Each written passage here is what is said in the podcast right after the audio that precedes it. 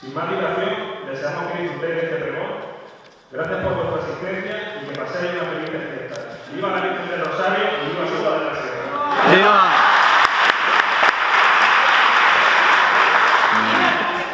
Y porque la verdad es que es un honor estar aquí hoy, ¿no? Señor alcalde Segura de la Sierra, miembros de la corporación, resto de autoridades, segureños de Segura y de toda la comarca, amigos y familiares. Empiezo por felicitar precisamente al, nuevo y flamante alcalde, desearle toda la suerte del mundo, de su futuro, y felicitar al Ayuntamiento de Segura y a la Asociación Cultural y Taurina de Segura de la Sierra y su comarca por la elección como pregonero del personaje que hoy tenemos entre nosotros. Es un honor siempre, siempre lo ha sido, eh, presentar a este torero pero lo es especialmente hacerlo en el pueblo donde nací o donde me nacieron a muy pocos metros de aquí. En el mismo pueblo donde nació la afición a los toros de muchos de los que aquí estamos y de muchos más de entre los añorados ausentes. Felicitar al pueblo de Segura también, antes de presentar a, Luis Francisco, por la unión generada y hecha efectiva entre sus habitantes para defender y promocionar su cultura autóctona, sus fiestas y sus tradiciones religiosas, profanas o taurinas, que ha dado lugar a la constitución de una asociación con más de 150 socios de diferente condición y procedencia, no solo de aquí, sino de muchos lugares de España y algunos de más lejos, que son muchos los sitios donde Segura de la Sierra y sus valores son tan conocidos como reconocidos. Felicitar especialmente a las personas que han promovido este movimiento cultural absolutamente necesario para Segura Capital, para que Segura Capital recupere la ilusión y el orgullo de seguir siendo tan grande como siempre fue. En un pueblo, además de la representación y el trabajo de sus gobernantes, es fundamental la participación social. Eso se hace especialmente visible cuando llegan las fiestas. No hay fiestas sin participación popular, porque es la gente, la común unión de la gente, lo que la convierte en fiesta, que de otra forma, sin ella, se quedaría en un simple espectáculo socialmente descafeinado. Gregorio Muñoz, el tenaz Gregorio, Ramón Carpena, una suerte que tiene segura con este musical ingeniero, Pedro Galiano y el resto de la judería familiar y segureña, tan ligada a los toros, los Herrera, en fin, y demás miembros de la Junta, eh, eh, gracias por las actividades que venís organizando, entre las que este pregón, de, entre las que este pregón, desde mi punto de vista, destaca muy especialmente. Enhorabuena también a Paco Gómez Cabrera, Cabeza y a Mercedes, los ponentes de la conferencia el día 30 sobre la importantísima investigación sobre el coso segureño. Y agradezco también al amigo Luis Francisco el que haya aceptado ser en primer pregonero de estas entrañables fiestas. Y es que el apellido está ligado de forma especial a Segura de la Sierra. No creo equivocarme si digo que para los segureños Paquito Esplá, padre del pregonero, será siempre el primero o el más importante de sus toreros el que dio forma reglamentaria a los festivales de Segura, convirtiendo lo que era una suelta de reses más o menos desordenada en un acontecimiento taurino dotado de liturgia y estética propias. Porque en su forma de hacer, de organizar o de torear siempre imperó el buen gusto y la torería. Y porque dentro y fuera de la plaza el respeto a los demás y el sentido de la dignidad personal fueron también marca de la casa. Fue contratado en Segura de la Sierra, siendo alcalde Gerardo Morales, mi tío, tras un viaje que algún día habrá que contar de Amancio Endrino y López Morales, mi padre, a la Feria de Santiago de la Espada, que no digo, no viene al caso y contar.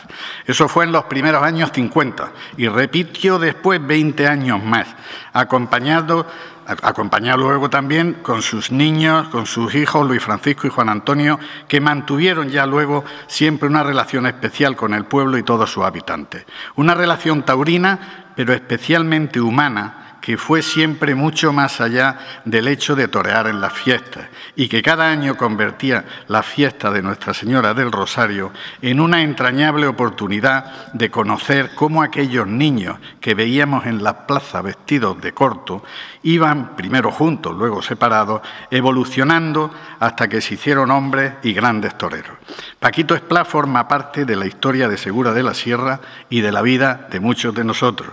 Este pueblo no haría mal en homenajear su figura y lo que el apellido Esplá representa como un patrimonio propiamente segureño y como valor aprovechable en el ámbito de la llamada fiesta de los toros. A lo mejor hay gente que habrá visto en Segura el mirador de los hermanos Esplá y se preguntará por qué. Pero es que la relación entre Segura y la familia está escrita no en ese azulejo que la recuerda, sino en la memoria colectiva de los segureños, de los orcereños y de toda la sierra. Presentar a Luis Francisco Esplá a estas alturas en la sierra puede parecer innecesario, pero el tiempo pasa y se incorporan generaciones jóvenes que igual no lo han conocido. Cosa, por otro lado, normal si se tiene en cuenta el enorme interés que tienen algunos en que no se conozca nada de las cosas de toro.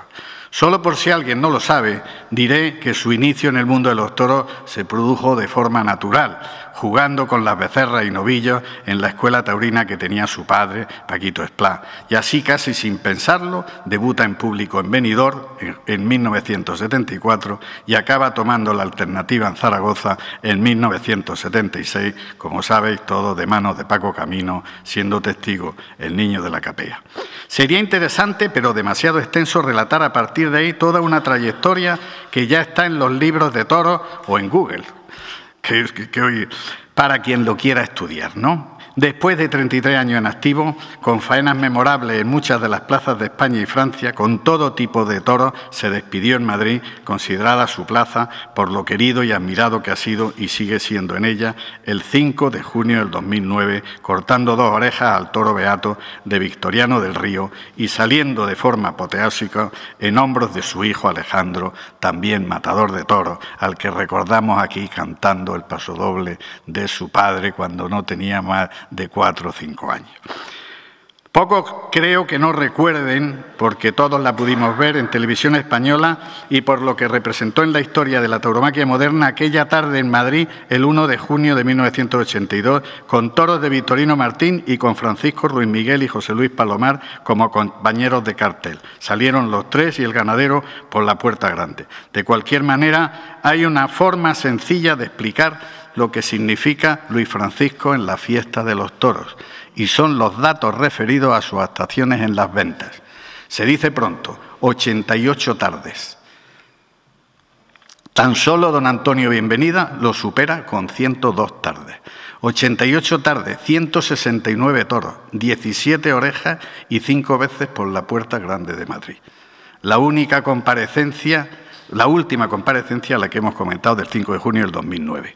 Pero mucho antes de eso, Bambino ya había toreado en muchas ocasiones en nuestra tierra, en Segura de la Sierra y en Orcera, por cierto, que fue en aquel festival del año 89 que organizó la Peña Torina Cultural, hermano Esplá de la Sierra de Segura, de la que aquí hay miembros, ¿eh? fue en aquella mm, en aquel eh, festival donde yo conocí eh, más íntimamente eh, el, valor de la persona Luis Francisco Esplá.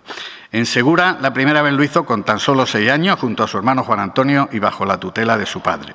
De niño, de joven y de mayor, ha sido muchas tardes en la plaza de Segura. Ah, pero no tengo el dato exacto, estoy en ello, si alguien lo sabe que me lo diga, no voy a decir cuántas veces ha toreado. Por si alguien no lo sabe, en 2009 recibe la medalla de oro al mérito en las bellas artes, la medalla, el premio del Ministerio de Cultura, el máximo galardón nacional que distingue la trayectoria de personas y entidades relacionadas con el arte y la cultura, que es reconocido pintor, que es licenciado en Bellas Artes que ha realizado exposiciones tanto en España, Madrid, Barcelona, como fuera de nuestras fronteras, en París, en Londres, o que es autor también de preciosos carteles taurinos como La Beneficencia, o también nos ha ayudado a nosotros en los festivales de BEA y en otras, y en otras plazas. Que es un conferenciante reclamado por todos los foros taurinos y extrataurinos, con intervenciones siempre originales y sorprendentes por su ingenio personal, su sentido común y su profundidad.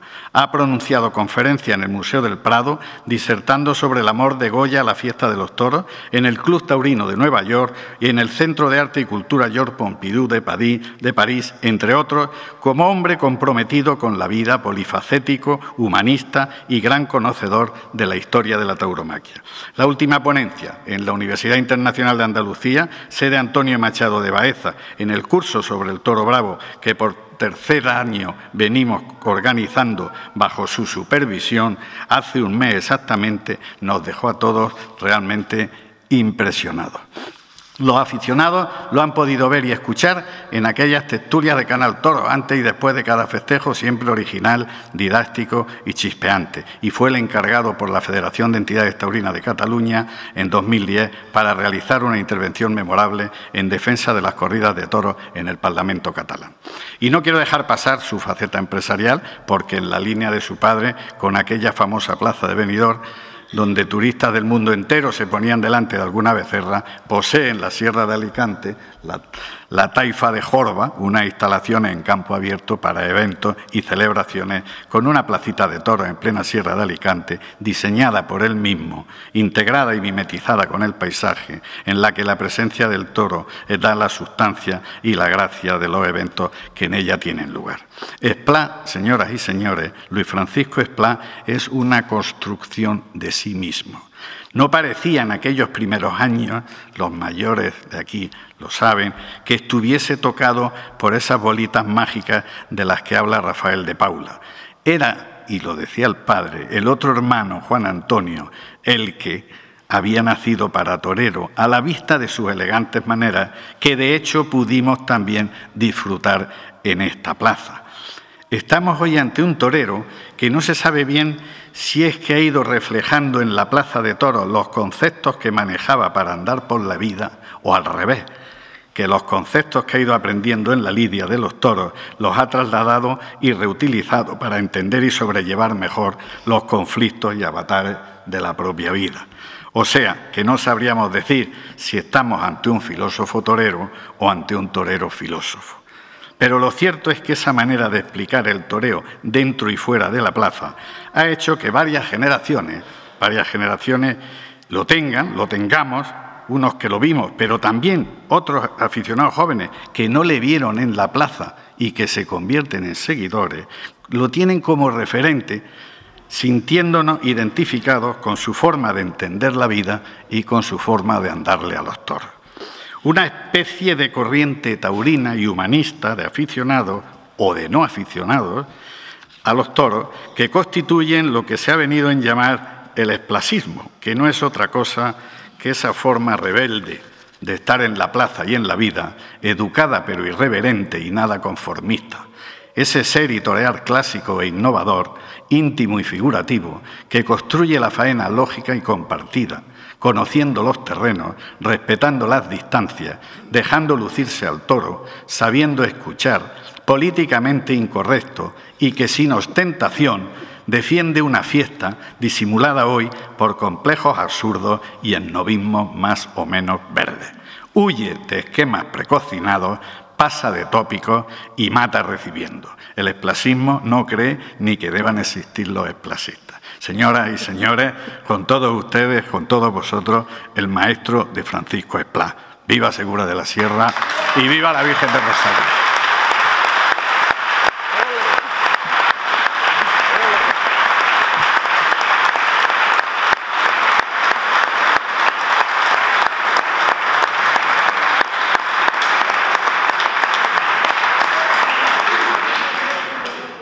Ahí está. Buenas noches. Con permiso de la autoridad competente, como corresponde siempre a ese preámbulo de la Lidia, y contando con el cariño de todos vosotros. Normalmente cuando uno va a una cosa de estas, lo hace o lo suele hacer por tres motivos. Uno porque le pagan, en ese caso es para darle prestigio al asunto otras veces es pura vanidad, entonces cree él que es el que realmente se pregona a sí mismo, y la otra es puramente por, por sincero cariño. Creo que este es mi caso. Y entonces, en los anteriores se habla de usted al público, yo os voy a hablar de tú, porque me he sentido siempre aquí como un vecino más, lo comentaba antes con el alcalde, esto. Digo, aquí nunca me han tratado como a un torero, me han tratado como a un segureño más, por donde iba, por esos cortijos de Dios que nos pasamos la vida galopando. y, recorriendo la sierra. He sido un segureño más. Debería estar aquí con su turuta Luis, el pregonero, para abrir. Es tanta la gente que falta que perdonen si me emociono.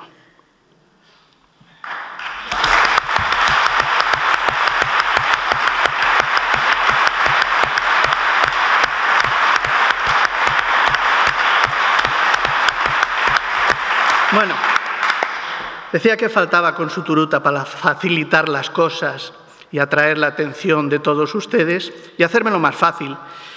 Pero no solo es un artífice, Luis, de aquellos festivales, sino que hay mucha gente que ha desaparecido y a la que es preciso recordar, o tengo la obligación de recordar.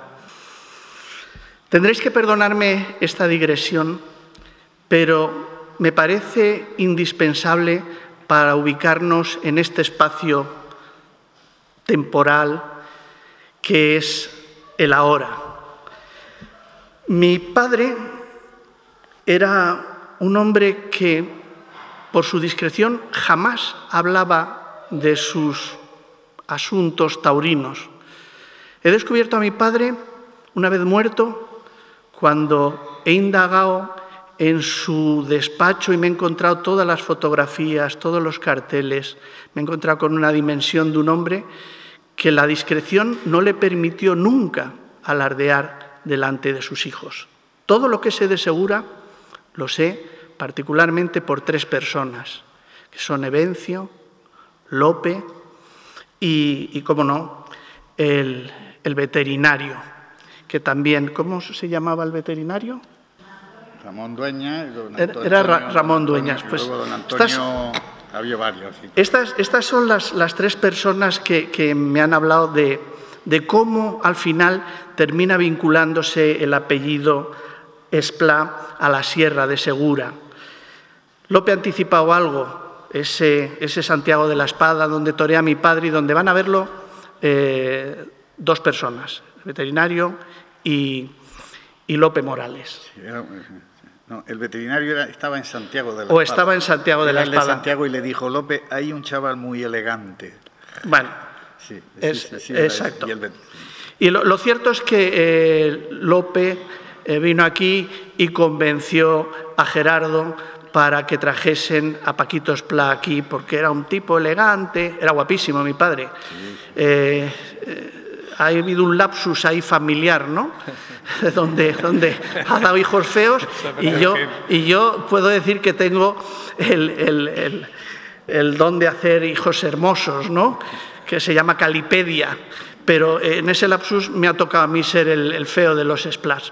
Pero está bien, está compensado con el cariño de, de, toda la gente. Mi padre era un tipo, por lo visto, espectacular, que causaba sensación vestido de torero, y no me extraña que eh, en la Sierra de Segura eh, su incorporación fuese algo instantáneo. Además era un hombre muy metódico, muy preocupado por la liturgia en el toreo y por ordenar absolutamente todo lo que rodeaba el toreo. Honradez. Mi padre tenía como sustrato de, de todos sus movimientos la honradez, dentro y fuera de la plaza de toros. Y no es de extrañar que anclase en, en la sierra y durante muchos años organizase los festivales de aquí. De todas formas, hay una fecha para mí eh, que es el descubrimiento de Segura de la Sierra. Es a los siete años cuando me trae mi padre aquí con unas becerritas para que toreemos y quedo eh, maravillado, absolutamente alucinado, como dicen ahora, con, con todo lo que ocurría en las fiestas. Era una fascinación, si queremos, pueril, infantil, porque al final mmm, consistía en la feria, una feria que no tenía nada que ver con eh, esas ferias deshumanizadas en las que yo había participado, porque mi padre, como llevaba una plaza portátil, me llevaba a Córdoba, a muchos sitios, y vivía muchas ferias. Esta me cautivó. Luego el pueblo. Yo andaba por el pueblo como si fuese mío, pero además las proporciones del pueblo, sus vericuetos, son para un niño algo inolvidable. Y el castillo. Son tres elementos para mí fundamentales de captación de la eh, ensoñación de un, de un chavalín. En Alicante tenemos un castillo bastante más grande que este, pero es tan desproporcionado que no es creíble ninguna historia que cuenten del castillo de Alicante. Este es un castillo para creerse todo lo que nos cuenten, absolutamente todo. Y además, cuando unos años más tarde me explican a mí eh, lo que era el humanismo en el Renacimiento, que era esa, esa relación de proporción del hombre, era la medida de todas las cosas, eh, en 1400 dije, pero si eso sigue mm, todavía vigente en Segura de la Sierra. Eso lo he vivido yo de, chavalín. El humanismo era esto, esa feria, esas calles llenas de gente, esa vecindad, ese castillo. Eso era el humanismo. ¿eh? Para mí, cuando me lo explicaron a los 20 años estudiando en Bellas Artes. Eh, después ya, más adelante, eh, es cuando ya me incorporo, digamos, artísticamente a la feria. Fue en Cazorla y ahí sí que tengo que destacar la figura de Bencio, que me convenció y me convenció con la caza. Yo, segura de la sierra, que había sido una ensoñación y todo eso, estaba muy bien, para, verla de lejos y para recordarla, pero ir a Segura de la Sierra, esa plaza cuadrangular, donde yo sabía que habían toreado torerillos de medio pelo y tal, y yo de, repente, de, repente estaba ya en figura de los novilleros. Y dije, ¿qué hago yo en Segura de la Sierra? Por mucha creatividad que me sugiera, por muy mágico que sea el escenario, ¿qué hago yo en esa plaza cuadrangular? Cuando además, quiero que lo sepan, es muy difícil banderillar en esta plaza complicadísimo banderillar. Hay una pequeña pendiente que termina ya de rizar el rizo. Pero Evencio me fue dando coba con el tema de la caza.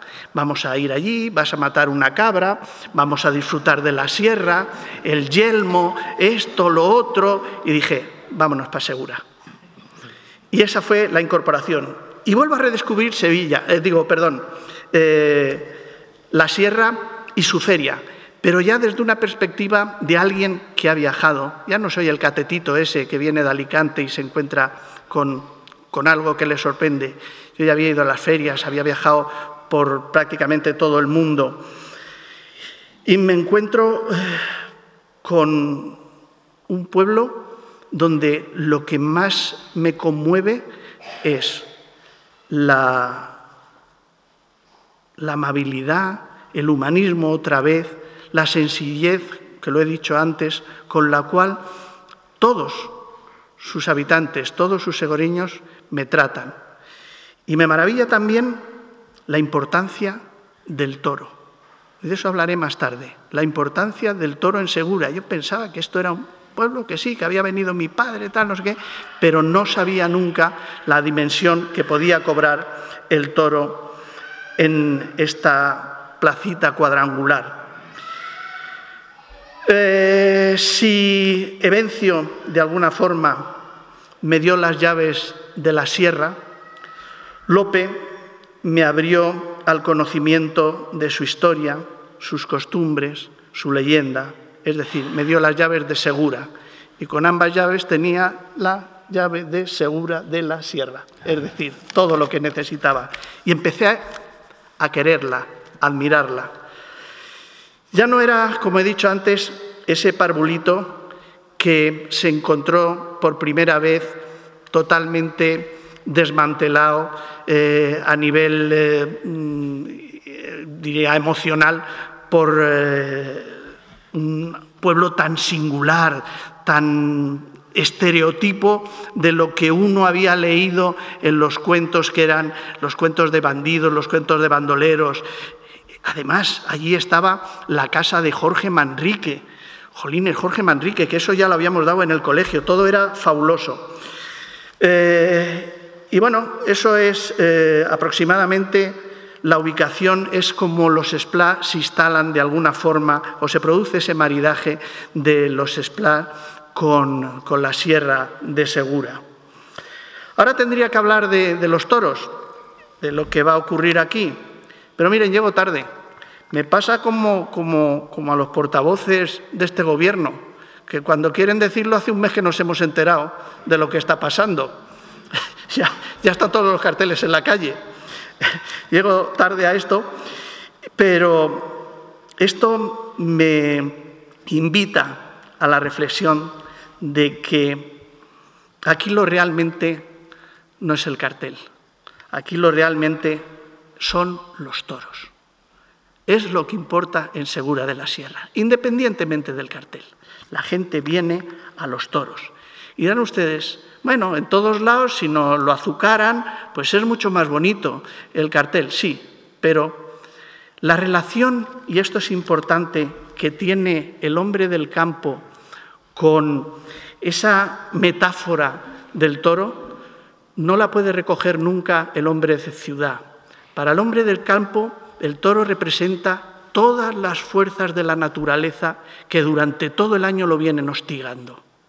Entonces, ir a ver ese elemento materializado en un toro que representa todo aquello que lo trae a mal traer todo el año, perdone la redundancia, todo el año lo trae eh, en vilo, pendiente de los rigores. Ahora lo estamos viendo, los rigores de este otoño, eh, los rigores del frío, todo esto. Él ve al final en el toro eh, todos esos elementos compendiados en un animal y ver la superación del hombre que sale al encuentro de los elementos, todo lo que él no hace, él cuando llueve se cobija, cuando graniza se cobija, cuando hace mm, frío se cobija, cuando hace calor también se cobija. Y sin embargo hay un Señor que sale al encuentro del destino, al encuentro de todos esos elementos y no solo los vence, sino que eh, es la demostración palpable de que el ser humano